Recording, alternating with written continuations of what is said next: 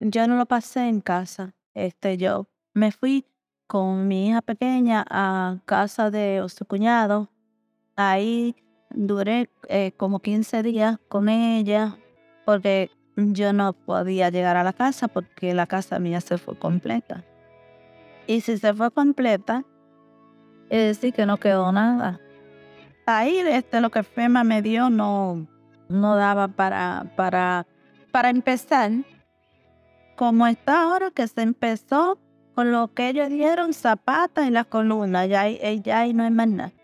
No daba para, para hacer una casa. Y yo hice muchas apelaciones, muchas cosas y nada, siempre todo denegado, siempre todo denegado.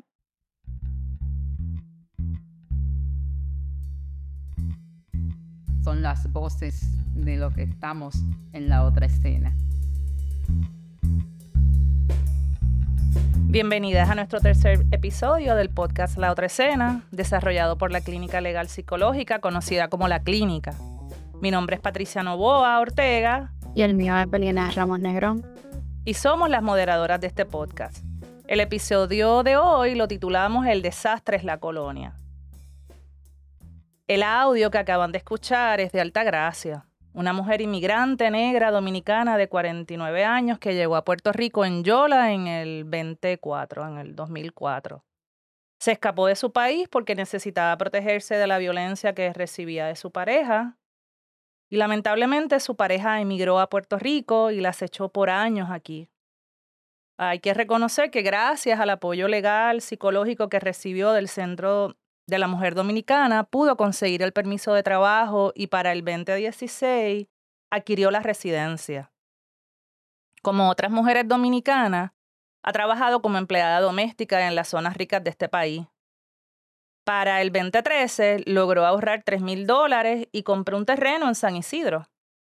Como otros residentes en el barrio, construyó su hogar y cuatro años más tarde llegó María, y como escucharon, pierde su hogar y a cinco años del huracán no ha podido recuperar el hogar que perdió. Sin embargo, ¿cuál ha sido el discurso oficial del gobierno sobre los fondos de la recuperación? Queremos compartirle una de tantas conferencias de prensa que se hicieron allí en San Isidro sobre los fondos de la recuperación y luego el mensaje del gobernador Pedro Pierluisi sobre los logros de su administración para que este proceso de los 18 millones sea también uno eh, rápido, porque nosotros no nos podemos dar el lujo de que pasen cinco años eh, para que el dinero esté disponible, esté líquido. Estos fondos pudieran utilizarse para mitigar parte de estos problemas de inundaciones y mitigar parte de estos problemas eh, de titularidad.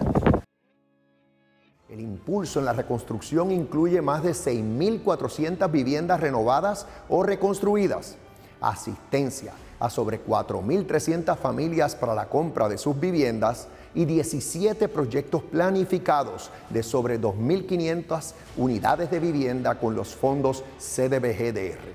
La renovación y modernización de nuestra infraestructura se está dando por todos los rincones de nuestra isla lo que nosotras en nuestro trabajo de investigación y de acompañamiento hemos visto es precisamente lo contrario a ese discurso oficial. Tal como Altagracia indicó, lo que han enfrentado las Altagracias y los Altagracios en Puerto Rico han sido grandes obstáculos para acceder a los programas de asistencia individual luego de desastres. Esto se ha documentado a través de los años, con cada una de las respuestas del Estado. Y luego de María, nosotras pudimos documentar, número uno, el trato discriminatorio por parte de FEMA. Las residentes tuvieron que enfrentarse a inspectores comunicándose en inglés durante la inspección, sabiendo que no les entendían, o enfrentarse a las cartas que les enviaban que estaban redactadas en inglés a pesar de haberlas solicitado en español, o no recibían una orientación sobre el proceso de apelación. Esto no fue únicamente en San Isidro, esto pasó también en muchas otras comunidades en Puerto Rico. Para aquellos que les interese, vamos a dejar en el episodio el link para que puedan acceder al informe de justicia ambiental, desigualdad y pobreza en Puerto Rico, que dio cuenta de las violaciones de derechos económicos, sociales y medioambientales que experimentamos en Puerto Rico tras el paso de Irma y María. Este trabajo fue coordinado por el Instituto Caribeño de Derechos Humanos de la Clínica Internacional de Derechos Humanos de la Facultad de Derecho de la Universidad Interamericana de Puerto Rico. Número dos, la inconsistencia en la otorgación de la asistencia por parte de FEMA. La asistencia fue mínima en comparación con los graves daños en vivienda, o les negaban la asistencia por no tener títulos de propiedad. Recordemos el informe número de 62% de rechazo a la asistencia individual. De hecho, el informe de la Comisión de Derechos Civiles de Estados Unidos confirmó que el trato que recibimos de FEMA fue uno discriminatorio. Aunque María en Puerto Rico ocasionó mayores daños, FEMA aprobó mayor asistencia individual a Texas en Harley. Comparen, 141.8 millones a Texas y apenas 6.2 millones a Puerto Rico a nueve días de ambos huracanes. Y seis meses después, la respuesta de FEMA en Harvey fue más rápida que en María. Número 3. Si vamos al gobierno estatal, el cuadro no cambió. ¿Qué pasó con el Renace? Este fue un programa destinado a hacer reparaciones menores en residencia. Lo que vivieron los solicitantes fueron largas esperas para recibir la atención, atrasos en las inspecciones, falta de acceso a la información, engaños, reparaciones deficientes, que de hecho varias organizaciones sin fines de lucro tuvieron que corregir después. Y estoy segura de que todas conocemos o escuchamos al menos una de esas historias. Cabe señalar que el programa Tu Hogar Renace tuvo un costo estimado de 1.680 millones para reparar 75.000 hogares en Puerto Rico.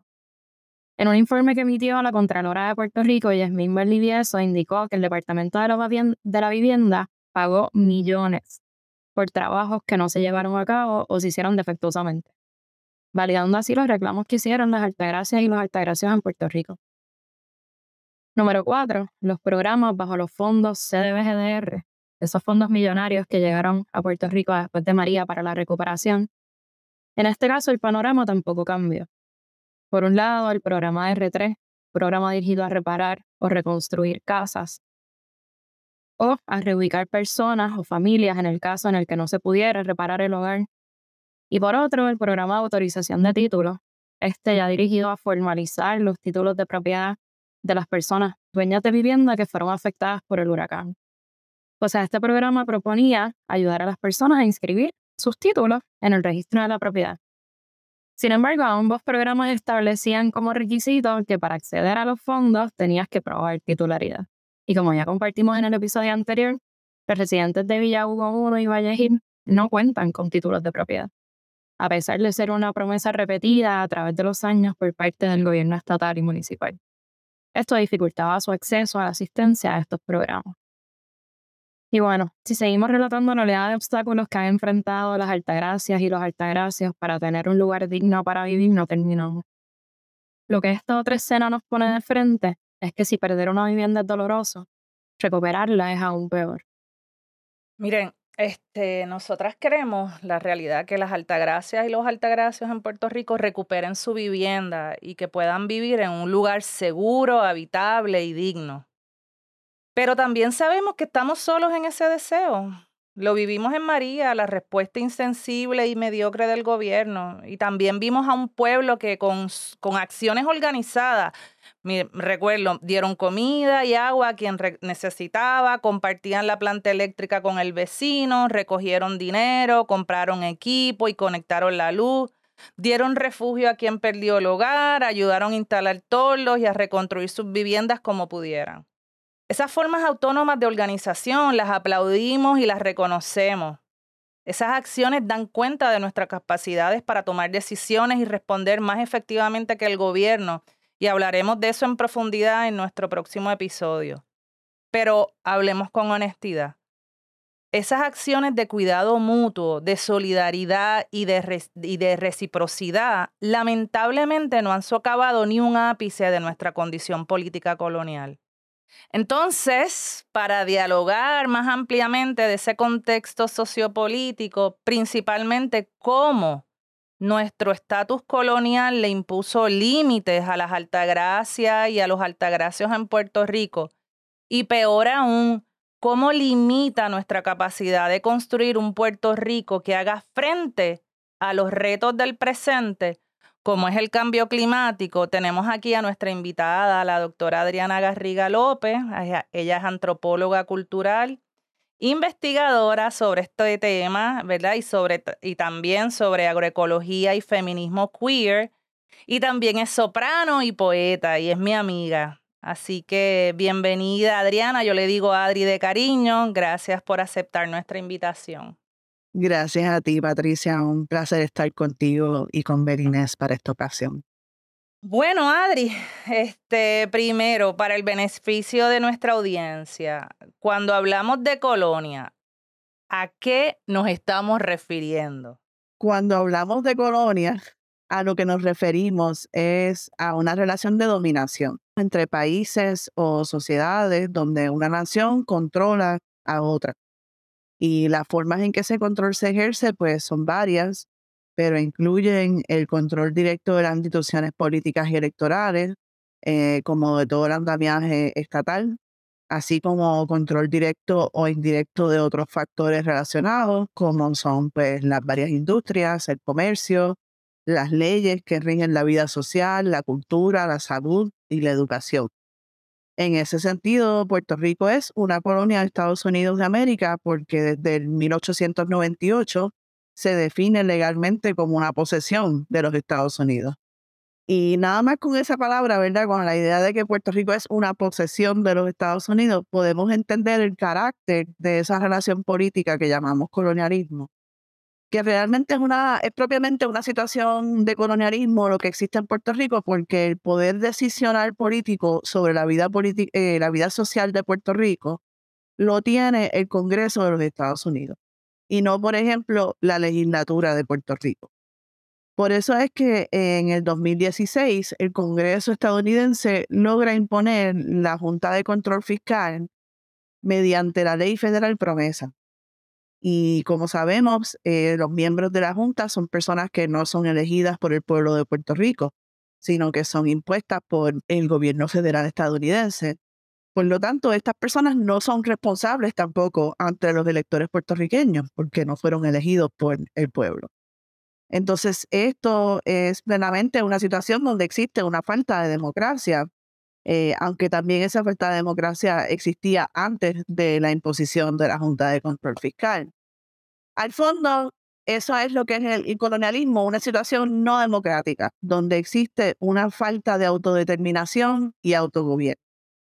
Entonces, vale recalcar que la autodeterminación es un derecho humano, establecido así por las Naciones Unidas. Por lo tanto, el colonialismo es a gran escala una violación de los derechos humanos de las personas colonizadas. Y también podríamos decir que el colonialismo estadounidense en Puerto Rico es una violación a los derechos humanos de los, las y les puertorriqueñas. gracias Adri por esa, ¿verdad? Este, esa primera eh, contestación ¿no? sobre lo que es el colonialismo en, Puerto Rico. Entonces, eh, a veces yo siento que se nos hace bien difícil ver las conexiones entre esa relación de dominación y de control que ejerce Estados Unidos sobre nosotros y cómo esta condición colonial, como tú señalas, antidemocrática, se relaciona directamente con todos los obstáculos estructurales que hemos compartido de Altagracia, ¿verdad? Y que son las Altagracias y los Altagracios, y más cómo esos obstáculos estructurales afectan la salud de la gente. Así que antes de que puedas ¿verdad? contestarme esto, me gustaría que la audiencia escuche estos audios de Altagracia que nos los envió este, en distintos momentos eh, del trabajo, ¿verdad? En distintos, en distintos años que nosotros llevamos trabajando, eh, para que la audiencia sepa, nosotros llevamos trabajando cinco años en San Isidro, así que en distintos momentos este, de nuestro trabajo ella nos envió estos audios. Eh, así que nosotras lo documentamos y me gustaría compartirle con, con, ustedes esos audios para que entonces Adri pueda entonces comentar sobre la situación, sobre cómo esos obstáculos estructurales este, afectan la salud de la gente. Espero que estés bien. Pues como te dije, que fui al médico el lunes, pues salí diabetes, con la azúcar muy alta, el colesterol muy alto, la gastritis, una gastritis crónica, ya tú sabes. Cada vez que iba a, a, a, que la, eh, la doctora todavía no le ha enseñado el, el, eh, el calendario de ella. Y yo le decía, pero ven acá. Entonces, ¿cómo van a saber lo que yo tengo? Ah, tiene que esperar. Y cuando me, si me ponían la cita, ah, dos días antes, ah, que la doctora no va a venir. Duré dos años esperando para que me asignaran esa doctora. Pues Patricia, te informo que estoy aquí en Santo Domingo. Yo me hice unos laboratorios y una mamografía allá en Puerto Rico iba todas las semanas a buscar eh, la cita. Pues los análisis me lo vio mi doctor primario aquí. Bueno, para resumir, ¿verdad? Porque fueron eh, eh, varios audios. Entonces, Altagracia, ¿verdad? Recordemos que es una mujer negra dominicana con múltiples condiciones de salud. Como ustedes escucharon, le diagnosticaron diabetes, le diagnosticaron colesterol alto que lleva esperando dos años para que le evalúen esas condiciones eh, y cada vez que se acercaba a su cita se la cancelaban. Eh, la doctora solo eh, atiende una vez por semana, según nos relata. Así que era, creo que eran los viernes. Y finalmente, luego de varios años, le envían a hacer los laboratorios y espera meses para que le lean los resultados. Mientras todo esto ocurre, su salud se seguía deteriorando, al punto que se tuvo que ir para República Dominicana para atenderse su salud. Entonces, Adri, ¿cómo nuestro estatus colonial entonces se relaciona con todo esto?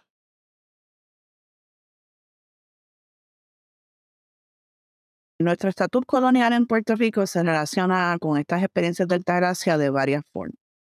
Para empezar, las leyes federales establecen que las ayudas de FEMA solo están disponibles para ciudadanos estadounidenses. O sea que si alguien no era ciudadano y pasó María en Puerto Rico, pues simplemente las ayudas post María no, eh, no eran elegibles para esas ayudas. ¿verdad? Entonces, si no fuésemos colonia, podríamos decidir, por ejemplo, atender las necesidades por desastre de todas las personas que viven en Puerto Rico, independientemente de su ciudadanía nacional. En ese sentido, es importante recordar que ya para el 1950 o 52, entre 50 y 52, durante el proceso de asamblea constitucional, los, las y les puertorriqueñas habían declarado y establecido ya la salud como un derecho civil, un derecho constitucional. Y esa cláusula fue borrada, sacada, es decir, eliminada de la Constitución que finalmente fue aprobada por el Congreso de los Estados Unidos en el 1952 y que aún nos rige.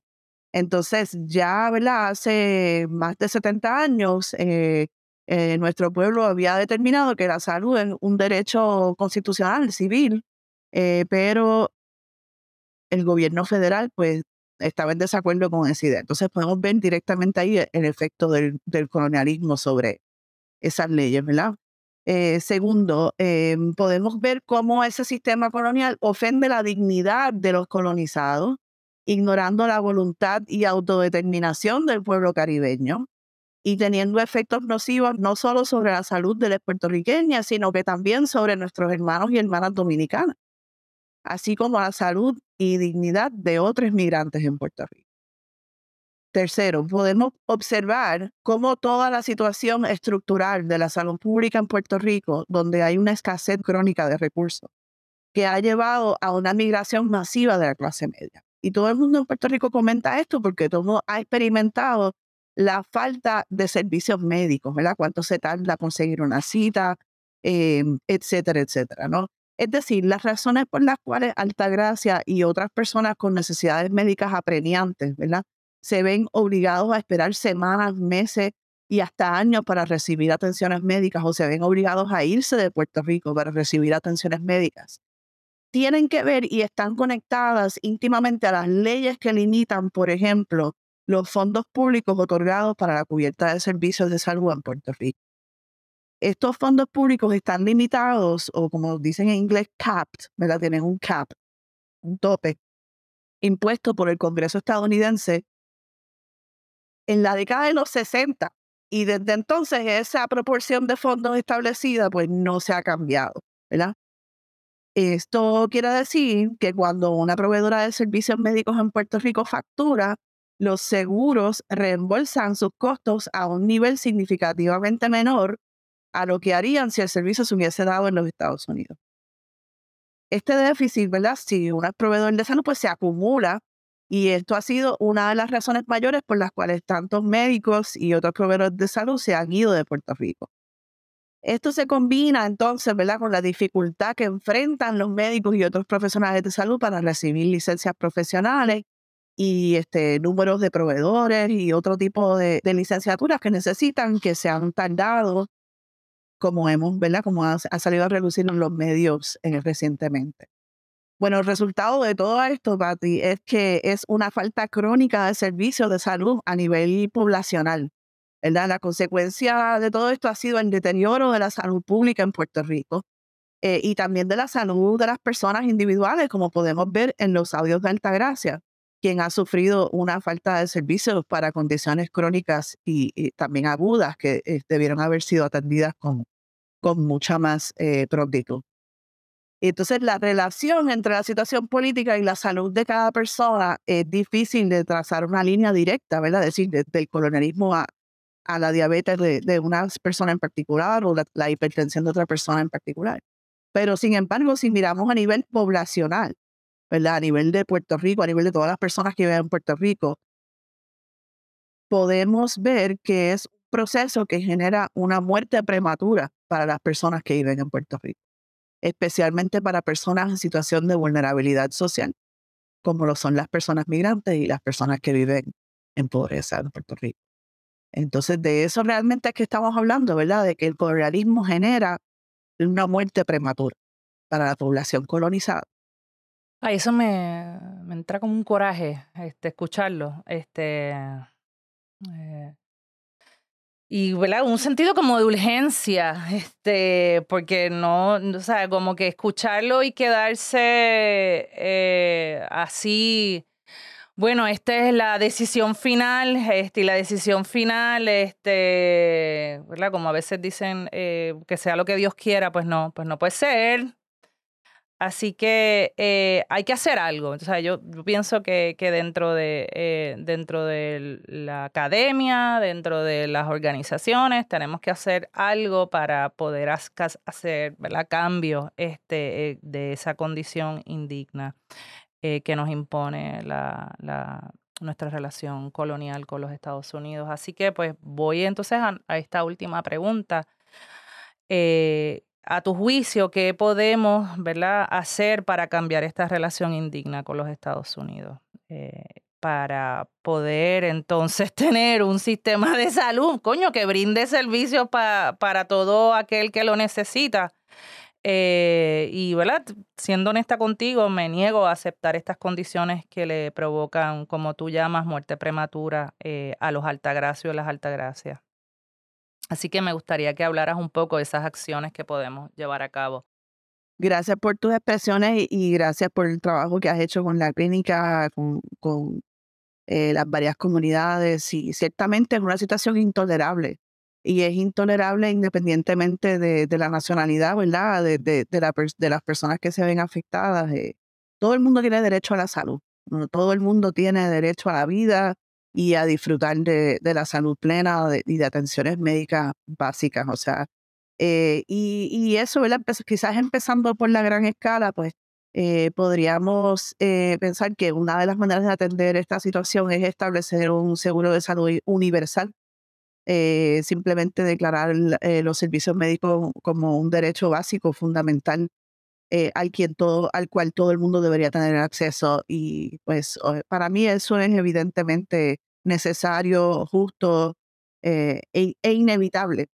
También quiero decir, creo que eso va a pasar. Entonces, ¿verdad? Pensando a gran escala, podríamos pensar en ese tipo de, de solución en términos de los los servicios de salud. Eh, también tenemos que hablar sobre la independencia de Puerto Rico y la descolonización de Puerto Rico, ¿no?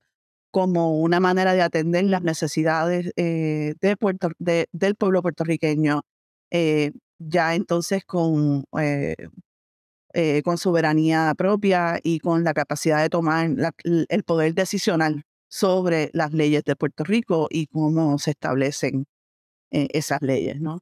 Entonces, eso es a gran escala. A, a mediana escala, a medio plazo, podemos ver que ya hay acciones legislativas, acciones de protesta, está la clase médica eh, ¿verdad? ya en alzada, ya protestando, quejándose sobre estas situaciones. ahí, ah, podemos ver que hay voces eh, en el espacio público em, contundentes, que, eh, ¿verdad? llamando atención, llamando la atención a esta situación. hay varios ejemplos de personas que están visibilizando estas situaciones, gremios que, que, se han dado a, a, la tarea de visibilizar esta situación. O sea que ya esas acciones a medio plazo que están poniendo presión sobre el sistema, poniendo presión eh, para que se logren algunos cambios fundamentales que quizás no sean ¿verdad? un cambio total del sistema, como lo sería un seguro de, salud universal, pero son cambios que podrían tener efectos reales ¿verdad? sobre las condiciones de salud de las personas. O sea que eh, tampoco tenemos que esperar a ser independientes o, descolonizarnos para poder atender unas situaciones de inequidad estructural e institucional que, que son plenamente injustas y que, y que se deben y se pueden cambiar. ¿no? Entonces, eh, eso es como podríamos pensarlo a, a, en, en, lo que, ¿verdad? A término medio, a, medio, eh, a media escala. Eh, y por último, y esto creo que, que ¿verdad? Los puertorriqueños somos, eh, nos hemos convertido en expertos y expertas y expertas en, en esto, y es a la, escala, a, la, a la escala más pequeña, que es ese cuido mutuo, ¿verdad? Esa, esa solidaridad, esa, eh, esa capacidad que han demostrado las personas en Puerto Rico de extenderse hacia el otro, hacia la otra, eh, para eh, establecer relaciones de cuidado mutuo, ¿no? De cuidado em, comunitario. Eh, por ejemplo, la clínica me parece un buen ejemplo de eso, ¿no? En el sentido de que pues, ha sido un intercambio de trabajos, de emociones, de, de deseos, de, de miedos también seguramente, ¿no? todo este proceso de trabajar con las comunidades para ustedes, imagino que ha incluido todo eso. ¿no? Entonces, eh, los eh, estudiosos eh, han documentado extensivamente que en Puerto Rico, después de María, hubo una explosión de ayuda, de ayuda mutua, ¿no? Una explosión de amor, de cuidado mutuo, de solidaridad. Y eso fue lo que llevó a que muchas personas pudiesen quedarse en Puerto Rico que no se querían ir que este, llevó a que muchas personas sobrevivieran situaciones este, muy difíciles, muy retantes, eh, que han ocurrido en los últimos años. ¿no? Entonces podemos ver que esas son, ¿cómo, podemos decir? Historias pequeñas, ¿no? Eh, eh, eh, relatos del diario vivir, pero que también son fundamental para la capacidad que tenemos de no solamente sobrevivir, esta situación de colonialismo, de falta de autodeterminación, de, de, falta de dignidad, eh, sino también organizarnos para, para acabar con esta situación. ¿no? Ese, ese amor mutuo, ese, ese respeto mutuo, cariño mutuo, cuidado mutuo, es fundamental para nosotros poder imaginar otro futuro para Puerto Rico, poder ver otra manera en la que podríamos estar tratándonos eh, y atendiendo nuestras necesidades de salud. Tengo bien presente todas esas brigadas de médicos y de médicas, de enfermeros, de enfermeras, de estudiantes de psicología, em, de psicólogos y psicólogas que nos solidarizamos este, y fuimos a un montón de comunidades después de María este, y realmente se han mantenido aún Cinco años más tarde, muchos colegas del recinto de ciencias médicas eh, y, de, y fuera del recinto han continuado atendiendo la salud de la gente. Este, y ¿verdad? quiero como que reconocer eso. Eh, porque ahí tú te das cuenta que es como que rebasa más allá de la emergencia inmediata sino que hay un compromiso este, sostenido de buscar otras formas de, de cuidarse eh, y, de, y de atenderse y, y, em, y que, que, yo ¿verdad? Le, le comparto a la, a, a, a la audiencia ¿verdad? que esto, este trabajo eh, Adri lo, lo ha, escrito este trabajo, así que vamos a, a, a ponerlo en el, en el episodio para que tengan acceso a todo este trabajo que tú has, este, has hecho de documentación desde tu eh, formación como antropóloga cultural. Eh, pero eso a mí lo que me hace ¿verdad? pensar eh, es en, en, ¿verdad? en que en que no hay que llegar este un desastre socioambiental, sino que en efecto lo tenemos, este, eh, esa ética colectiva de cuidado, de solidaridad, eh, la, la, tenemos, bueno, súper integral en nuestro, en nuestro cuerpo. Y, y, yo creo que, que, ¿verdad? que eso eh, es importante traerlo y no, no perderlo de, de perspectiva. Gracias, eso, eso, es bien importante. Quiero hacer un, un, comentario adicional en cuanto a eso, porque, ¿verdad? Creo que podemos ver también como estos diferentes niveles a corto plazo, a medio plazo, a largo plazo, a pequeña escala, media escala, a eh, gran escala, se conectan, ¿verdad? Eh, si pensamos de esta esta mm, capacidad que estamos, de la cual estamos hablando, que hemos demostrado los puertorriqueños y puertorriqueñas y puertorriqueñas de cuidarnos mutuamente, eh, se expresa también políticamente y eso lo vimos en el verano del 19.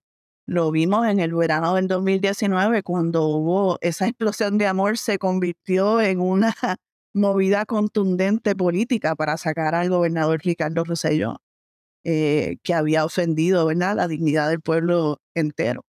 Entonces, hay una relación entre lo que experimentó el pueblo de Puerto Rico después de María y lo que pasó en ese verano del 2019.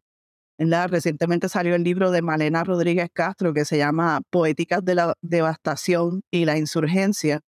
Eh, y el subtítulo es María y el verano del 2019, ¿no? Entonces podemos ver, entender la relación entre esas experiencias post-huracán, post-desastre, post-terremotos, etcétera, eh, y eh, esa expresión de rabia y de colectividad que fue el verano del 2019. Entonces, nos quedamos ¿verdad? con unas preguntas sobre la mesa de cómo podemos volver a, a tocar esa unidad que hubo en ese momento y lograr unos cambios muy necesarios eh, estructurales en Puerto Rico. Esa, esa parece ser la pregunta que queda sobre la mesa. ¿no?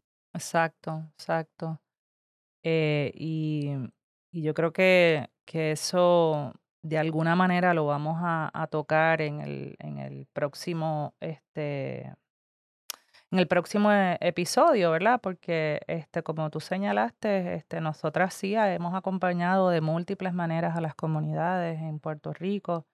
Luego esos desastres socioambientales, de hecho la, la, la clínica se funda por eso. Este, y, y, en esos momentos ¿verdad? de mucha fragilidad y de vulnerabilidad como, como traímos en el caso de Altagracia, este, ¿verdad? brindamos ese, apoyo instrumental e inmediato, pero también esa escucha sostenida este, y, y, y acoger ¿no? este, a nivel emocional y a nivel psíquico.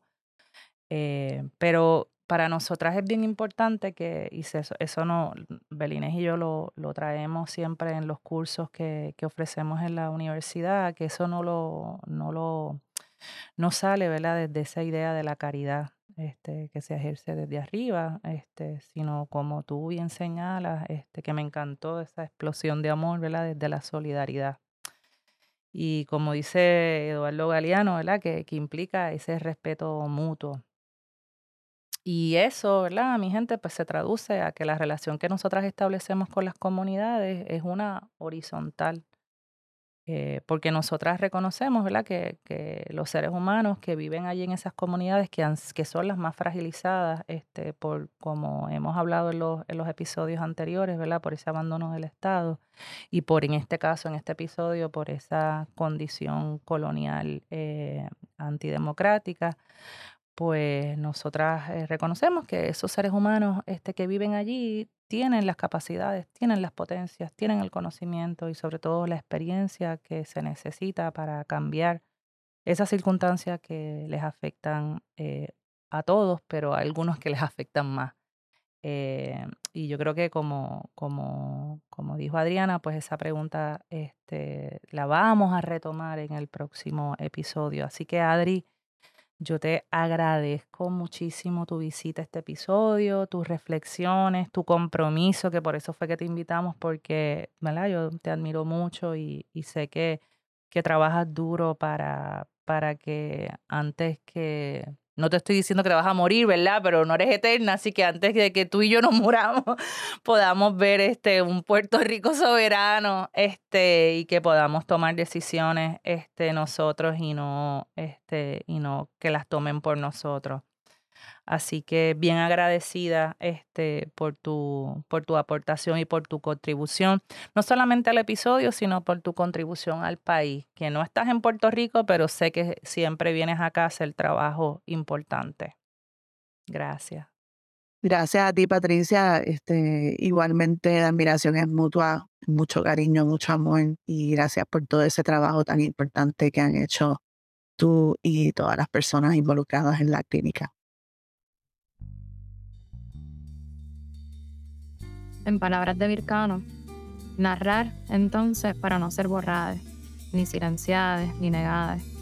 Narrar no como quienes creen haber encontrado la verdad, sino como quienes disputan los saberes instituidos y ponen a rodar sus conocimientos insurrectos. La otra escena es posible gracias al Sustaining Public Engagement Grants del American Council of Learned Societies, al respaldo de la Fundación Segarra Borman y Fundación Fondos Acceso a la Justicia. Esta primera temporada se desarrolló bajo el concepto de la doctora Patricia Novo Ortega y la licenciada Belinés Ramos Negrón. Dirección, la doctora Patricia Novo Ortega, acompañada de la asesoría de Omar Reyes Patsopt.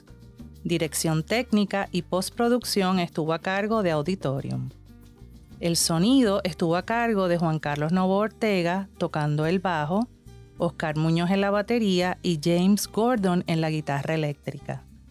Arte de la otra escena es a cargo de Kami Torres Hernández. Agradecemos el apoyo del Instituto de Investigaciones Interdisciplinarias de la Universidad de Puerto Rico en Calley, a las estudiantes Nilmarilis Torres Reyes, Cassandra Sierra Rivera, Gidalis Rivera Serrano, Sorilis Santiago Rosario y otros estudiantes que han participado de este curso interdisciplinario como Michelle Rivera Colón y Cristian Vergara Hernández. Parte del contenido de este podcast viene del trabajo de investigación que llevaron a cabo bajo la supervisión de la doctora Patricia Novo Ortega. Agradecemos a la doctora Rosa Fisek Torres por invitarnos a trabajar este proyecto bajo la propuesta de Collective Care. Agradecemos la confianza de las lideresas y los residentes de las comunidades de San Isidro y Usubal en Canóvanas. Esta relación de amor y respeto posibilitó la discusión sobre otras formas de hacerse escuchar desde sus voces y sus experiencias. Reconocemos toda una vida de lucha por sobrevivir y acercarse a disfrutar de una vida digna.